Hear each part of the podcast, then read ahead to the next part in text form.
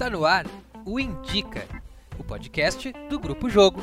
Jogando com a arte. A gente indica e você indica pra gente.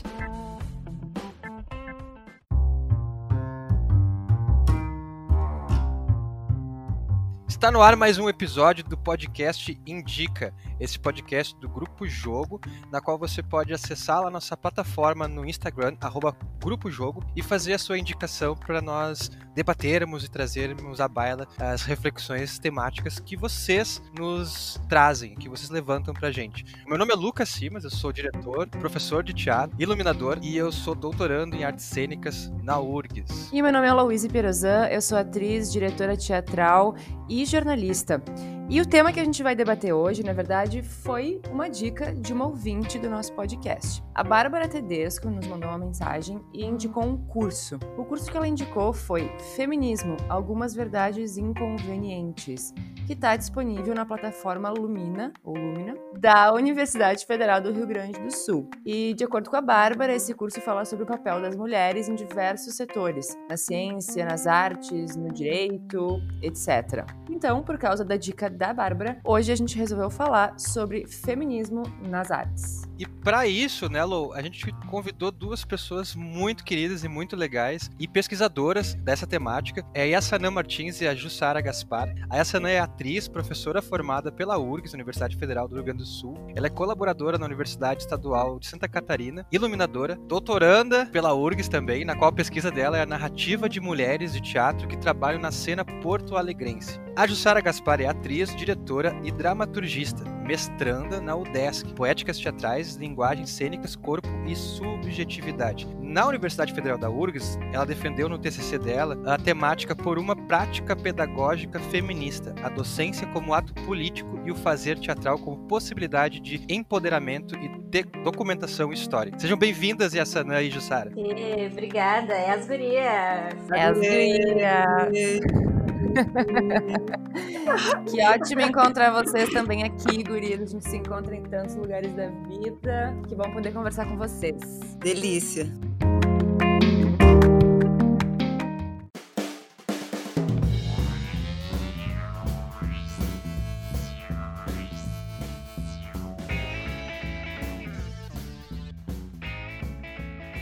Então, vamos começar com a Yaya. Pode ser, Yaya? Pode. Então tá, tu tá aí com o teu doutorado em andamento, né? Eu queria que tu contasse um pouquinho pra gente o que é exatamente que tu tá pesquisando e por que tu escolheu investigar esse tema que eu sei que tem a ver com mulheres no teatro. Bom, eu agradeço então o convite de vocês, né, Luca e Lou, meus amigos, e a parceria da Ju também, que é uma grande amiga, vocês três. Então é um prazer poder falar do meu trabalho que, e desse tema, né, sobre feminismo nas artes, eu posso falar mais especificamente sobre as artes da cena, em especial o teatro, que é o lugar que eu pertenço, né. A pesquisa que eu desenvolvo no doutorado é sobre mulheres artistas que trabalham na cena porto-alegrense, como o Luca falou. O principal motivo é tornar a narrativa das mulheres de teatro em algo concreto, que é o quê? A escrita. Na tentativa de que essas histórias elas possam perpetuar ao longo do tempo, assim. Então eu comecei a pensar como contribuir no campo do teatro, pensando que as nossas maiores referências até então são homens, os ditos grandes homens de teatro. Não é que as mulheres não, não existiram, que elas não fizeram algo importante no teatro, mas quem ao longo da história eu fico me perguntando, né?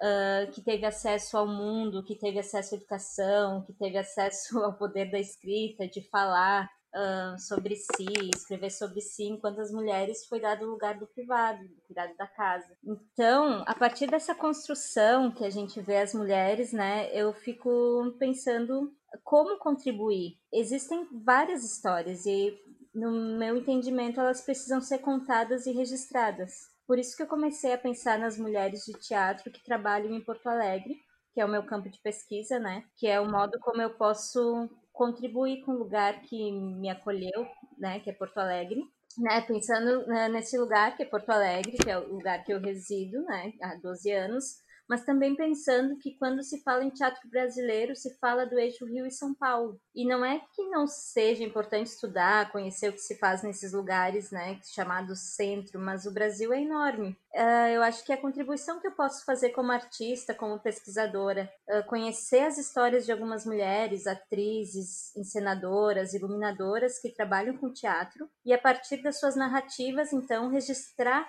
esse legado e poder colaborar na construção de uma, de uma historiografia brasileira que é diversa e não única.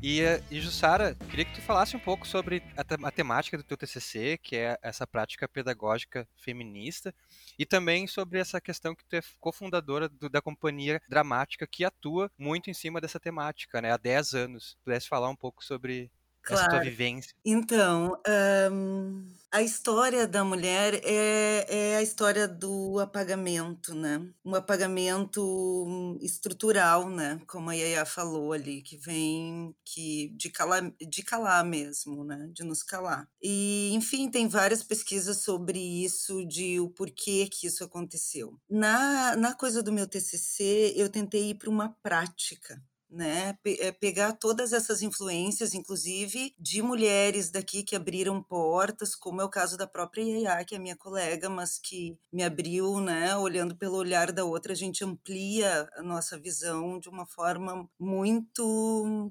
comovente até, né? Essa, essa criação de redes e tal. E eu fui para uma prática no meu, no meu trabalho de conclusão, Que é pegar exercícios e jogos que a gente usa no teatro e que às vezes a gente nem se dá conta que eles são também frutos de uma estrutura, né? Porque o teatro está dentro dessa sociedade que é construída dessa forma, falocêntrica. Né? Então, é isso meu TCC. Eu adaptei alguns jogos, né? Falei sobre a, o, a, o meu estágio no colégio de aplicação e sobre como eu levei essas temáticas para lá e como elas foram recebidas né, pelas alunas e, e, alunos, e como as montagens se deram com, essa, com esses jogos e exercícios adaptados, e como isso se refletiu muito na cena, né? Só que eu também faço um outro desvelar, Luca, e por isso que eu acho que é bem didático que é o meu pessoal, né? Eu, eu aprendo a importância do, do empoderamento pessoal, porque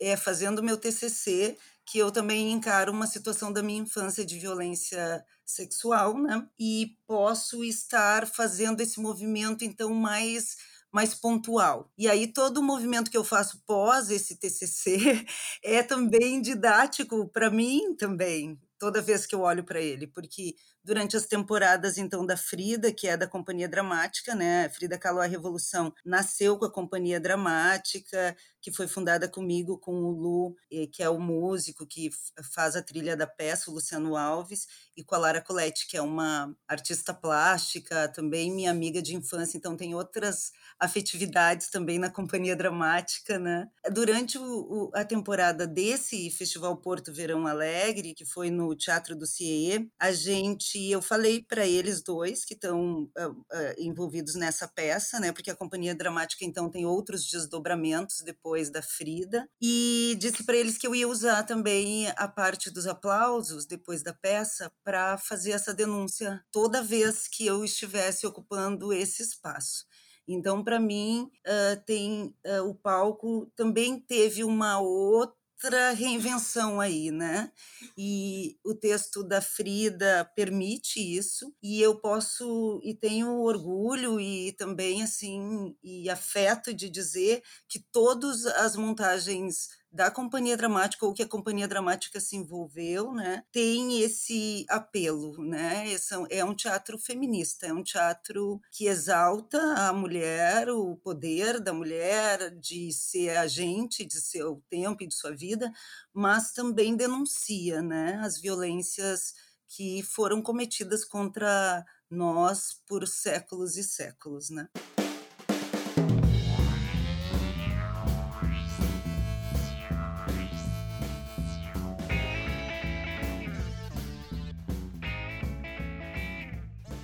É, vou pedir licença aqui para alterar um pouquinho a ordem do nosso pré-roteiro, mas já que a gente está falando da companhia dramática, vou puxar por esse gancho é, por ser uma companhia que está aí há 10 anos e que todos os trabalhos desenvolvidos né, é, tratam, têm um cuidado de abordar a questão da mulher e questões feministas.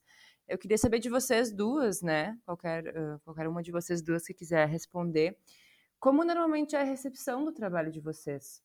Eu sei que são vários espetáculos, né? Nem, vocês não estão em todos, mas compõem junto com outras mulheres.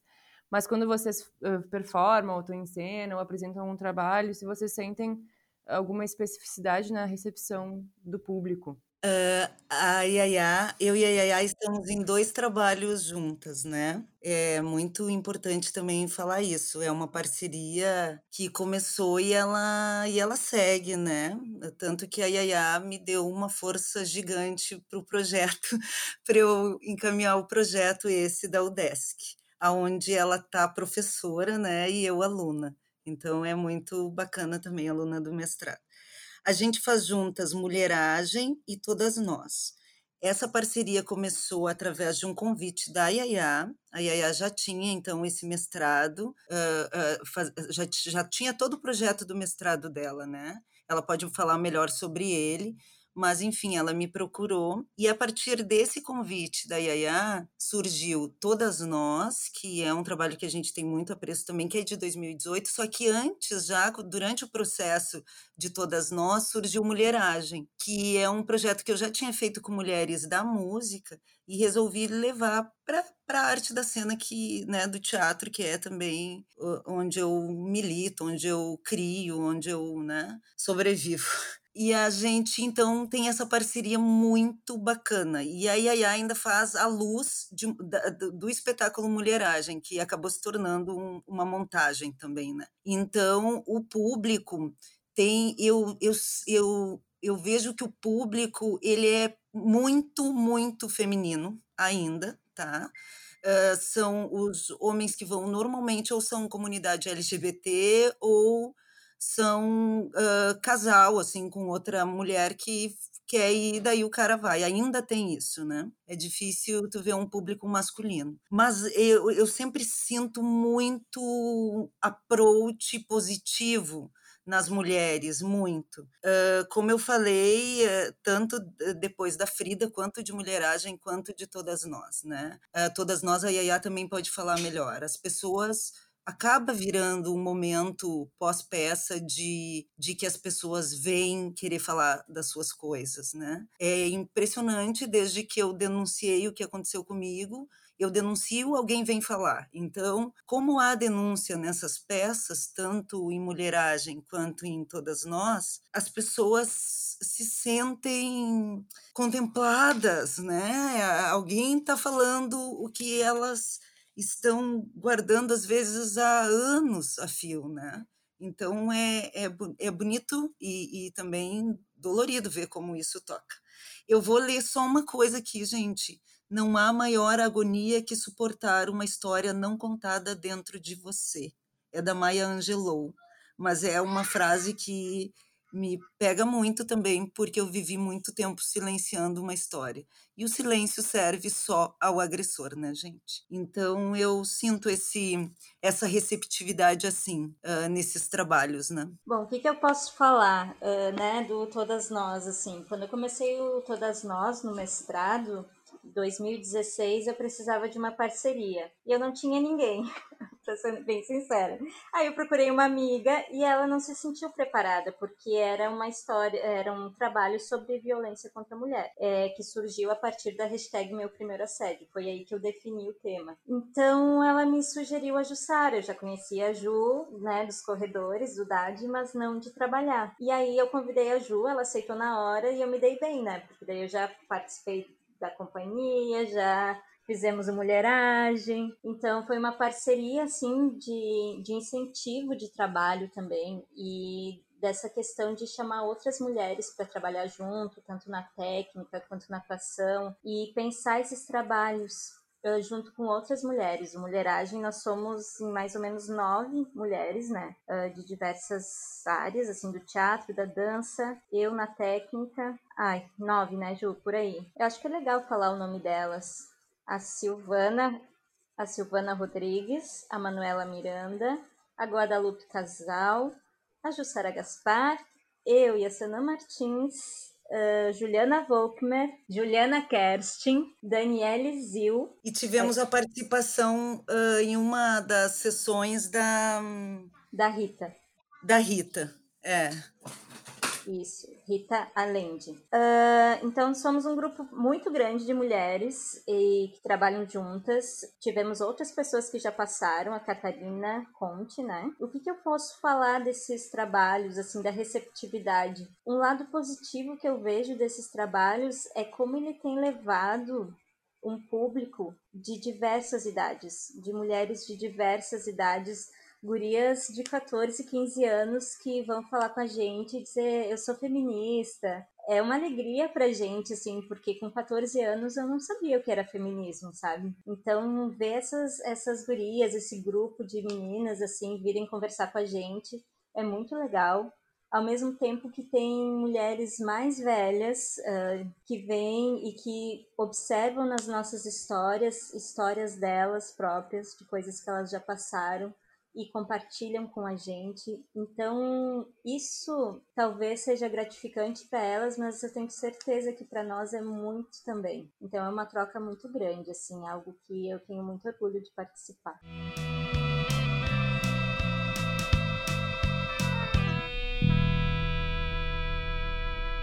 Que bacana essa, né? É legal, é isso que tu fala que é de representatividade, né? Eu, eu sou professor de ensino médio, então eu, eu lido muito com adolescentes de 14, 15, 16 anos.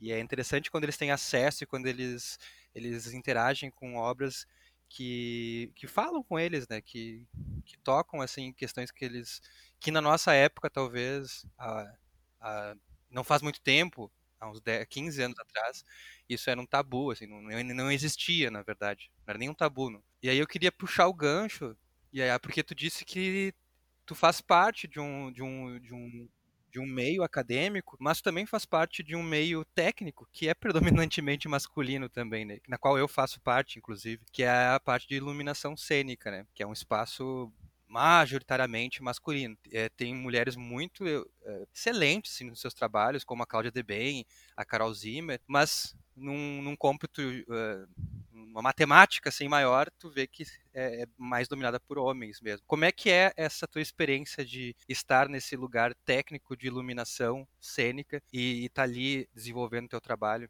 Bom, o que eu entendo é que o teatro ele é contado de uma maneira masculina, os grandes homens de teatro. Eu adoro falar isso, os grandes homens de teatro, que parece assim uma seita, né? Uma coisa.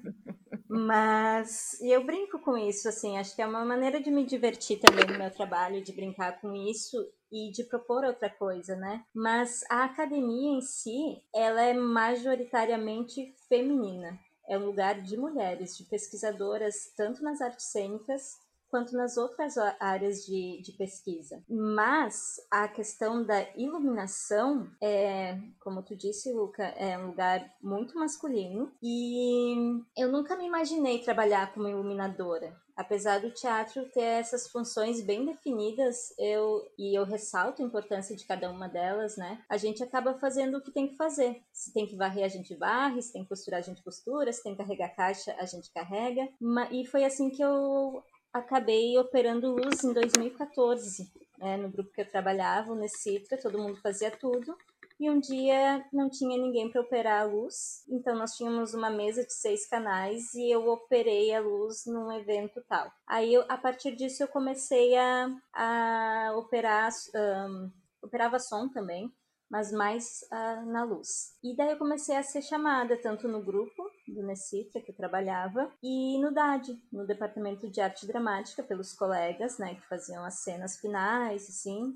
Então eu fui fui me colocando nesse lugar, mas não era nada que eu pensasse, ah, eu vou ser iluminadora. E em 2016, quando eu comecei foi que eu comecei a perceber as relações de gênero no campo da iluminação, porque foi aí que eu comecei a trabalhar como iluminadora, de pensar a luz para os espetáculos, desenhar a luz. Então, o primeiro que eu fiz foi o Umas e Outras, que é um trabalho com mulheres todas as mulheres trabalham na em direção, produção, em todos os campos. Foi a partir de então que eu comecei a ir para as montagens. Então eu passei por diversas situações, né, desde técnicos que foram muito generosos, uh, eu aprendi muito, que sabiam que eu era iniciante e me explicavam, enquanto os, alguns outros não tinham muita paciência. Então era sempre uma tensão no dia anterior de ir para o teatro, eu ficava muito nervosa, porque eu sabia que não ia ser fácil, até porque a gente aprende iluminação na prática por mais que tenham alguns cursos e outros,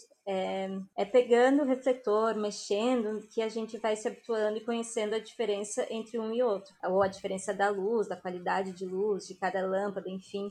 E tu mesmo, né, Luca, foi um dos uh, uma das pessoas que me ajudou muito no início, lembra? Eu te ligava, Luca, como é que se faz isso? Eu quero fazer uma luz tal, mas eu não tenho ideia. Como que. É, eu me lembro bastante e te agradeço muito. e pelos perrengues que tu já me colocou também, né? É, eu ia dizer isso, né? Mas tudo bem. Mas faz parte, faz parte do aprendizado. Faz parte. Faz parte. Mas assim, eu também passei por situações de assédio. Nas primeiras vezes, quando eu ia pro teatro, eu não pensava na minha roupa. Quando eu ia fazer montagem né, de iluminação, eu não pensava na minha roupa. Botava a roupa que eu tava afim, como para qualquer outro dia de trabalho, assim. E um dia eu fui com uma roupa, uma calça jeans, assim, e uma blusa aberta nas costas para fazer montagem. E ok, para mim tava ok. Mas o técnico passou a mão nas minhas costas, bem devagar, assim. E eu fiquei chocada, assim, eu não tive reação. E desde então eu fico pensando nesses assédios que são velados de gentileza, sabe? Que faz duvidar se é realmente assédio se não é, só depois tu vai te dar conta que sim, que é um assédio, porque um técnico não passa a mão nas costas de um outro cara, assim, deslizando a mão, independente da roupa, sabe? Então, essa foi uma situação muito constrangedora, assim, entre tantas. Mas, a partir desse momento, eu comecei a repensar minha roupa, Uh, não fico sozinha com determinados técnicos. Às vezes, quando tenho que ir para o teatro e sei que técnico que vai estar tá lá, eu digo, Gurias, não quero ficar sozinha com essa pessoa e eu não fico sozinha. Então, são meios de me proteger, assim, e não passar por nada constrangedor. Então, situações bem difíceis. Mas tem muita gente, muitas mulheres, né? Uh, tem, tem crescido a quantidade de mulheres nesse, nesse lugar. O que eu, o que eu acho bárbaro é que tem é que as mulheres elas têm chamado outras mulheres para trabalhar nas suas equipes.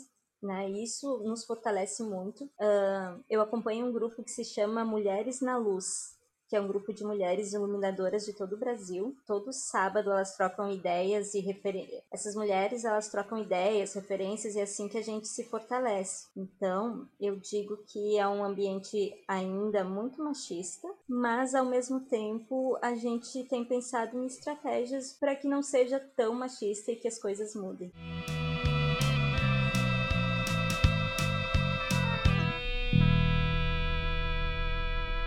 Bem interessante. Uma vez eu fui convidada pelo Rodrigo Chalaco para fazer uma montagem de uma exposição, né? O Chalaco, nosso querido cenógrafo. E é muito engraçado estar nesses lugares, né? Eu não sou iluminador nem nada, e acho que essa foi minha única experiência, assim, como cenotécnica. É muito louco como as pessoas te tratam diferente, né? Toda a equipe do Chalaco foi maravilhosa, assim, mas é, no primeiro dia foi tipo assim: não, não, as gurias, não, eu não era a única mulher, ele chamou eu e mais uma menina. Tipo assim, não, não, as gurias, elas podem fazer tudo que vocês homens estão fazendo, sabe? Não precisa deixar elas só para fazer coisas delicadas elas podem contribuir com tudo, assim. É, mas voltando para algumas coisas que vocês falaram que eu achei interessantes, assim, essa coisa da recepção que tu falou, e da companhia dramática, das meninas de 14, 15 anos falando que são feministas, né? Isso deve ser muito legal mesmo, porque eu fico pensando até por mim, assim, eu fui me entender como feminista e começar a estudar o feminismo mesmo só quando eu vim fazer teatro. Ou seja, foi o próprio contexto artístico que, que começou,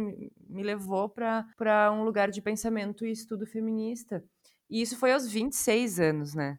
Então, é né, muito, muito massa ver, assim, gurias jovens, né, super jovens, já tendo acesso e oportunidade de ver trabalhos artísticos que falam sobre isso e se reconhecer nisso. E isso que a Jussa falou também, sobre usar o palco, inclusive, como é, uma forma eh, de fazer denúncias, né? Não só dentro do espetáculo, mas realmente verbalizar como um testemunho de uma atriz, né? Não de, uma, não de um personagem. É, também é uma forma, são várias estratégias que se usam para não ser invisibilizada, para contar a sua própria história, para se colocar em como ser sujeito que cria e que ocupa espaços e que produz e que é importante, né? E aí, entrando nessa questão de ocupar espaços e, e, e se mostrar e narrar suas próprias histórias, a gente sabe que ao longo, isso acontece ao longo da história inteira. A gente tem aí inúmeros casos de, por exemplo, mulheres escritoras que usavam pseudônimos masculinos para poderem ser publicadas, por exemplo, né? É, então, eu que a pergunta, na verdade, depois disso tudo que eu falei horrores, é, é, de acordo com os estudos de vocês, que eu sei que são vários também, a Ju tem aí o espetáculo da Frida, né, que é um grande símbolo também do feminismo sobre essas várias estratégias que artistas mulheres usaram ao longo da história das artes para conquistar espaços, né? E para poder ter voz e imagem e tudo, e para poder existir e ter lugar no meio artístico. Ai, Lou, eu, uh, eu tô bem perdida com o meu projeto de mestrado, porque eu tô há três semanas tendo aula. E sério, tipo, Claro, é uma coisa que eu me interessa estudar. Por mim, eu estudava isso o tempo todo. Eu fiz esse curso que tu citou no início do programa, o Feminismos do, da Lume, né? É super interessante. Eh, mostra um recorte do transfeminismo, dos feminismos negros, enfim, eh, fala sobre direitos humanos e feminismos. Eu indico muito, eu achei isso bárbaro, né? É bem objetivo, assim. Então, eu gosto desse assunto. Então, tu imagina eu ir fazer um mestrado sobre esse assunto. E aí eu descobri coisas que eu não soube durante a minha graduação e que eu acho importantíssimo que as pessoas saibam. Que existem três centros mais importantes de, de, de estudos de gênero no país, que é a, a UFBA na Bahia, a, a USP e a, em Florianópolis. E que antes da UDESC existir, que daí então, então tem o CEART, que é artes, né? Existia já estudos de gênero, tem um instituto de estudos de gênero, acho importante falar isso para as pessoas que quiserem, que pesquisam, irem atrás desse material. E, a UFSC, ela já pesquisava em vários campos, né? E aí a UDESC vem depois, um tempo depois, e então eh, agora essa pesquisa já há alguns anos, bastantes anos, uh, de teatro e feminismos, né, podia dizer assim, e que tem várias professoras incríveis, né, e que e, e, então se foca nisso. Então eu vim descobrir, por exemplo, que vocês já ouviram falar da Josefina Álvares de Azevedo? A, a Josefina Álvares de Azevedo é como viveu em, mil, uh, em 1880, 1880 ela fundou uma revista. Então sobre as estratégias que tu falaste, ela é uma estrategista. Ela usava as brechas de, de lei, de tudo que ela podia. Então, ela, por exemplo, ela estava no Recife, mas ela sabia que em São Paulo ela ia dar mais resultado à revista dela. Ela foi para São Paulo. Aí pintou uma chance de ir para o Rio, ela foi para o Rio. A revista dela levou a revista dela para o Rio. Aí ela começou. na revista dela tinham colaboradoras da França, colaboradoras de Portugal e eu descobri através dos escritos de uma, uma pesquisadora que lançou um, uma pesquisa sobre ela publicada que existia aqui em Porto Alegre a Revocata de Melo, a Julieta de Melo, que escreviam inclusive textos para teatro, que são dramaturgistas, né, dramaturgas e, e enfim jornalistas. Então uh, um, há uma constelação, elas criavam redes, né, naquela época. Aí tem um, um exemplo grande de como elas usavam as brechas que uma, uma, já, uma ativista também, colaboradora dela, no Rio Grande do Norte, uh, uh, se diploma em cirurgiã dentista. E na, na lei dizia que uma pessoa com diploma podia retirar o título. Então, essa mulher pega o diploma num dia, no outro dia, ela vai requerer o título dela. Então, elas eram muito estrategistas. E aí, claro, é negado, aí elas fazem uma baita luta, mas enfim, ela, elas faziam redes, elas saíam difundindo o voto feminino em 1890, entendeu? Elas criticavam os caras.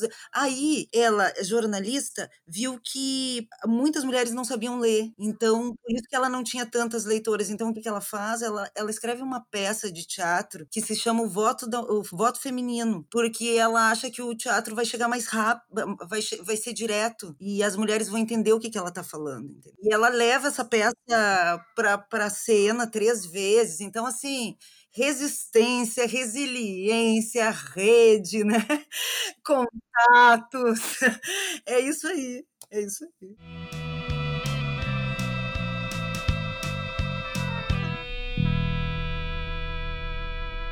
Não, é que assim, eu, acho que são muitas lacunas, né, sobre as histórias das mulheres. Por exemplo, essa história que tu acabou de dizer, é, por que, que a gente não sabe? Porque não é que as mulheres não existiram no teatro, não, não estavam envolvidas, é porque a gente não tem registro dessas histórias, né? Uh, o que a gente sabe é que, por exemplo, em um determinado período as mulheres elas não eram consideradas cidadãs, né? Pegar Grécia. Há controvérsias do início do teatro, mas não é isso que eu vou falar agora. Grécia, os homens atuavam nos papéis de mulheres, então, considerando que as dramaturgias que representavam mulheres já era uma grande ruptura, se tratando nesses, desses períodos clássicos, digamos o que 400 anos antes de Cristo. Já no período elisabetano, século XVI, representado, sei lá, por Shakespeare, né? O teatro teve o, momento, o seu momento inovador e de vanguarda, mas em relação às mulheres, os homens eles continuavam a interpretar as mulheres no palco. As mulheres não podiam atuar. E então as mulheres que atuavam, né, uh, elas não eram, elas eram consideradas menos do que menos importante em relação às outras mulheres que estavam no ambiente privado, ou seja, sendo submissas ou no cuidado da casa, naquele lugar dito para mulher, né? Então, partindo sobre essa linha de pensamento, a gente pode ver na história do teatro também no Brasil, século XX, as atrizes elas eram consideradas prostitutas e tinham uma carteirinha que assim as denominavam. Muitas delas tiveram Dercy Gonçalves, Bibi Ferreira, Fernanda Montenegro, então, por mais que fosse negado o direito das mulheres de estarem no palco, elas faziam e continuaram fazendo. Um, nós tivemos um movimento, por exemplo, de mulheres performance, performers, que na década de que 1960, 1970, os seus trabalhos versavam os seus trabalhos versavam sobre as suas histórias pessoais. A inserção das mulheres na dramaturgia também a partir desse momento. Então eu posso dizer que as mulheres elas ocuparam todos esses campos e ainda ocupam, ocupam o lugar da técnica, sonoplastia, iluminação. O que eu penso é qual a nossa estratégia nesse, momen nesse momento. Mulheres, e aí eu me repito, mulheres trabalhando cada vez mais com outras mulheres, uh, a gente se incentivando uma a outra, né? E ocupando os lugares que a gente quiser. O trabalho acadêmico, por exemplo, sobre teatro e feminismo também cresceu nos últimos anos. Então a gente segue trabalhando para se fazer presente e acima de tudo, eu acho importante frisar e convidar assim, as artistas a escreverem sobre os seus trabalhos, sobre as suas trajetórias, porque a gente não consegue dar conta de todas as histórias. Então, também é preciso reconhecer as nossas limitações, né, os nossos interesses, mas o que eu posso fazer como artista, como professora, pesquisadora, amiga, é, é incentivar as mulheres a ocuparem o maior espaço que puderem.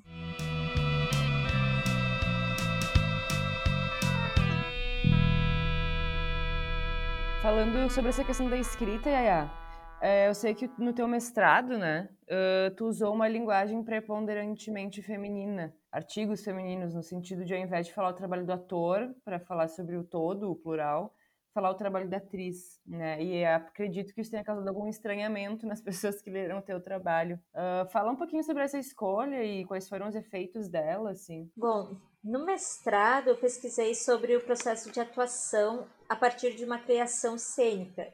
E quando eu anotava no meu caderno, eu escrevia sobre o meu próprio trabalho como o trabalho do ator. Por exemplo, ah, observa aqui que no trabalho do ator foi desenvolvido tal coisa. E quando eu lia, eu não me identificava. Então, eu não me identificava no meu próprio trabalho. Então, eu conversei com a minha orientadora, que é a Patrícia Fagundes, e eu propus outros tipos de escrita, tentando inserir uma linguagem no artigo masculino barra feminino. Ou seja, ator barra atriz, não sei o que, o espectador barra, barra espectador barra espectadora. E ficou uma bagunça era muito ruim de ler, sério. Até que foi no, até que eu fui num num congresso da Abrace, que é a Associação Brasileira de Artes Cênicas, e o meu grupo de trabalho, que era um grupo de teatro feminista, tinha uma pesquisadora que misturou os gêneros na, na escrita dela. Ela falava o ator, outra hora ela falava atriz, e ia mesclando assim os artigos sem muita explicação, propondo que quem lesse fizesse o exercício de pensar por si, assim, a quem aquele texto estava endereçado e de quem estava falando. Então, a partir disso, eu pensei bastante e, e assumi uma escrita que eu chamo de escrita feminista. Não sei se outras pessoas chamam também, mas eu desenvolvi no meu texto todo no feminino, né? Na época, uma professora da banca ela achou que não seria adequado pelas normas cultas, mas a provocação ao mesmo tempo foi boa, porque me fez ter certeza de que, que eu precisava bancar aquilo, que eu precisava fundamentar melhor a minha escolha, que não era só um modismo, sabe? Então, por mais que hoje eu pense que, que uma escrita no feminino, né, no gênero feminino, né, artigo A não dê conta dos diversos gêneros, e é uma provocação para a gente repensar o masculino como escrita universal. Então, depois disso, até fiz algumas falas, as pessoas me chamam para falar sobre isso. Eu fiz uma fala sobre escrita feminista em Santa Maria, na universidade, e depois, numa conversa, uh, os graduandos, homens, diziam que eles não se sentiam representados no meu texto. E eu achei ótimo, na verdade. Eu acho bárbaro, porque porque eu entendi que a minha provocação, né, estava surgindo efeito, assim, no sentido de fazer parte do exercício de repensar a escrita, para quem ela se dirige, de quem ela está falando. Então, nesse sentido, eu vou escrever o doutorado também. Sim, é muito louco, né? Eles não se reconheceram na tua escrita, então imagina nós mulheres que a gente não, não se reconhece desde então até agora, nos plurais. Eu, tá, tô escrevendo meu TCC também e escrevi o trabalho do diretor, né? E eu sou uma diretora, enfim, e, e essas questões todas, né? Uh, perpassam isso. E aí, como incomoda os homens quando eles não se identificam com alguma coisa, né? É, o clássico né, da Simone de Beauvoir: o homem é o homem, a mulher é o outro né? Então, por que a gente está sempre sendo o outro e não a mulher, né? Porque a gente também, uh, né? Uh, até então a gente se coloca nesse lugar que é universal, mas a gente está nesse momento que a gente está questionando e não, não é universal é, sobre o lugar das mulheres e a gente escreve sobre isso. Se vocês, homens, não se sentem representados, escrevam sobre, é, sobre o trabalho de vocês, as mulheres sobre o trabalho delas, e assim a gente vai trocando e, e construindo essa diversidade.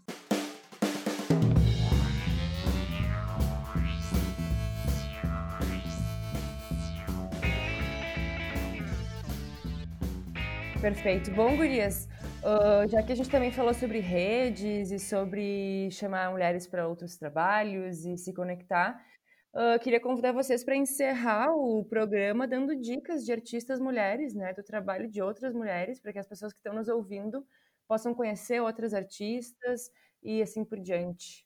Gente, eu quero agradecer também o espaço, agradecer essa possibilidade de estar aqui de novo uh, tecendo redes, né?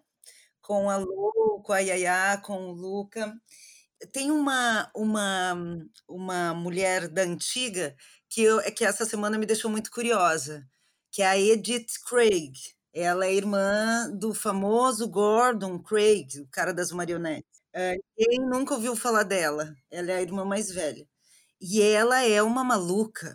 Ela fez, inclusive, um sindicato de atrizes para a gente ganhar a mesma coisa que eles dentro do teatro. Então, ela fez várias coisas. Ela foi atriz, dramaturga, ela dirigiu, ela escreveu, enfim. É, mais de 100 peças parece que ela tem. Então, é uma dica aí que eu não sei nada sobre ela, tá? E que eu vou. Ela nasceu em 1869, é a única coisa que eu sei. Mas é o meu objeto aí de estudo aí dessa semana então, queria dividir aí para pesquisarmos juntas. e, e quero indicar essa mulherada uh, que, que, que constrói mulheragem e que cada uma tem sua pesquisa muito, uma pesquisa muito consistente e consciente, né, do, de, de seu lugar de luta também, né, que é a, a Manuela Miranda, a Silvana a Silvana Rodrigues, a Yassana Martins, a Juliana Kerstin, a Juliana Volkmer, a Guadalupe Cassal, a Daniele Zil. Acho que eu falei todas. Ai, eu tenho várias, não tenho só uma, mas tá. Eba. Não, Eba. dá várias. Tá, então o que, que eu pensei, tá?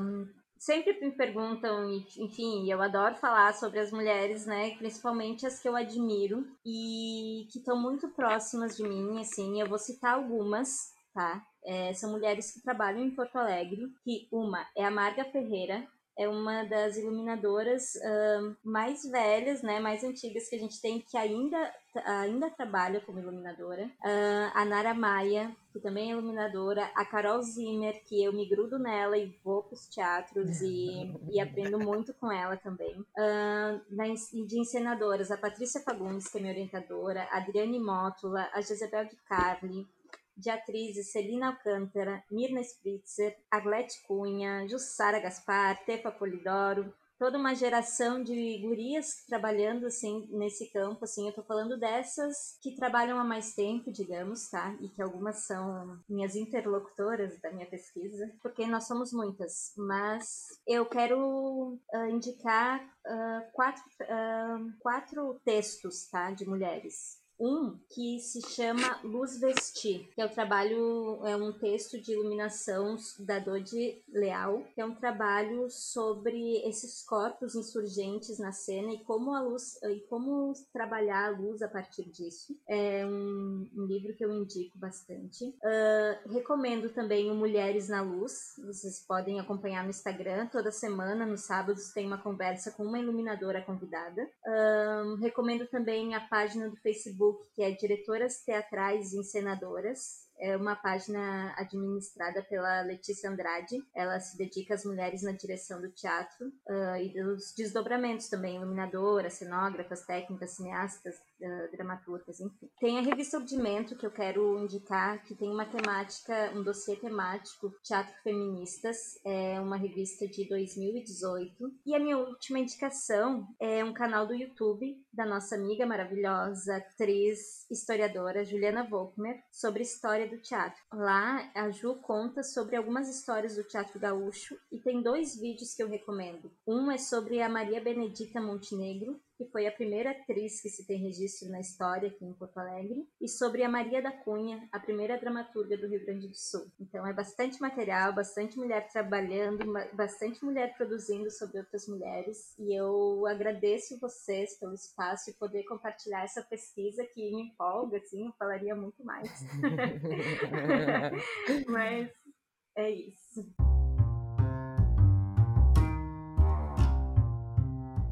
Lindo, é um monte de mulher mesmo trabalhando e produzindo e escrevendo e pensando e lutando. Ai, gurias, muito obrigada pela, pela presença de vocês. Foi ótima conversa, ótimas dicas, milhares de dicas. Adorei. E... Amei. Muito obrigado. Vai estudar, Lucas Simas, agora. Vai estudar essas mulheres. Tem uma, agora eu tenho uma lista de leitura para fazer, gente. Exatamente. Eu... Mas eu acho que foi muito bacana essa conversa, Gurias. Assim, muito obrigado mesmo por destinar esse pequeno tempo da vida de vocês para a gente refletir, debater e discutir um tema tão, tão importante para a sociedade, né? E para você que está nos escutando, quer também fazer uma dica de tema, vai lá no arroba Grupo Jogo no Instagram e manda um direct pra gente dizendo sobre algum curso, alguma peça, algum filme que te trouxe uma temática interessante do que, e tu quer que a gente traga alguém aqui para debater e discutir com a gente aqui no Indica, né, Lou? É isso mesmo, gente. Nos siga no Instagram, arroba Grupo Jogo, como o Lucas já falou. Uh, a gente também tá no YouTube, né, do Grupo Jogo. E também tem o site do Grupo Jogo, grupojogo.com.br. Sigam também a Yasena Martins no Instagram, a Jussara Gaspar, essas mulheres maravilhosas, pesquisadoras e artistas, diretoras, atrizes, iluminadoras, que fazem milhares de coisas aí pela cidade de Porto Alegre.